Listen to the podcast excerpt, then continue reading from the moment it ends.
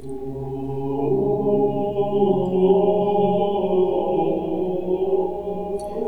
buenos días, amados hermanos, y bienvenidos a un nuevo capítulo de la regla de San Benito de Nurcia. En este día examinamos el capítulo 31, titulado ¿Cómo debe ser el mayordomo del monasterio?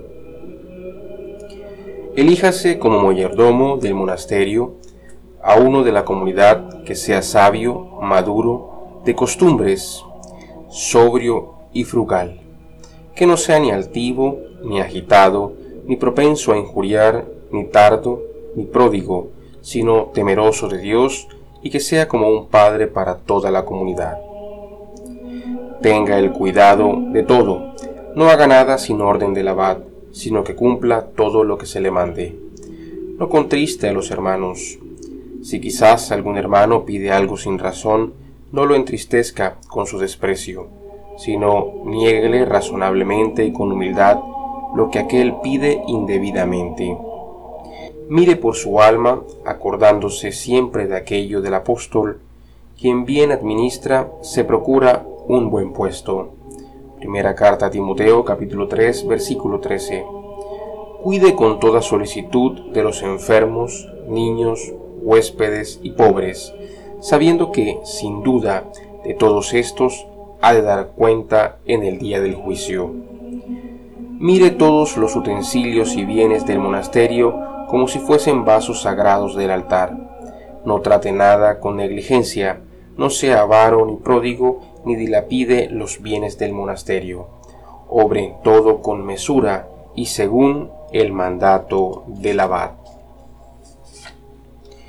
Ante todo, tenga humildad, y al que no tiene que darle, dele una respuesta amable, porque está escrito, más vale una palabra amable que la mejor dádiva.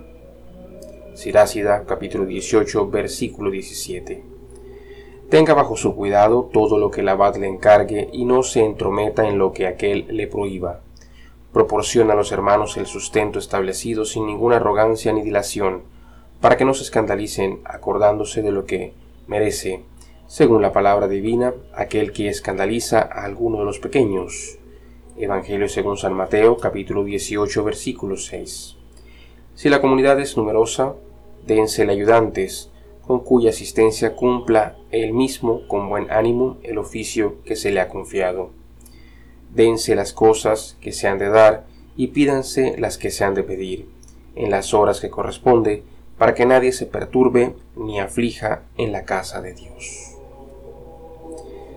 Amados hermanos, todos nosotros, de un modo u otro, estamos llamados a ser mayordomos, administradores en nuestra vida de todos aquellos bienes que le pertenecen a nuestro Señor, de todos aquellos bienes que son del Creador.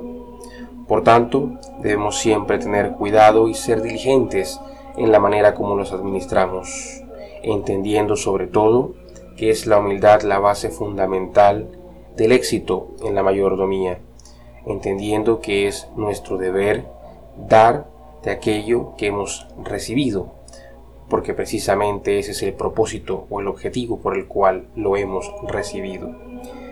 Debemos, amados hermanos, reflexionar en este capítulo, mirar de qué manera, ya sea en nuestra vida laboral, ya sea en nuestra vida familiar, hemos nosotros desempeñado adecuada o inadecuadamente esta labor de mayordomía, esta labor de ser administradores de los bienes.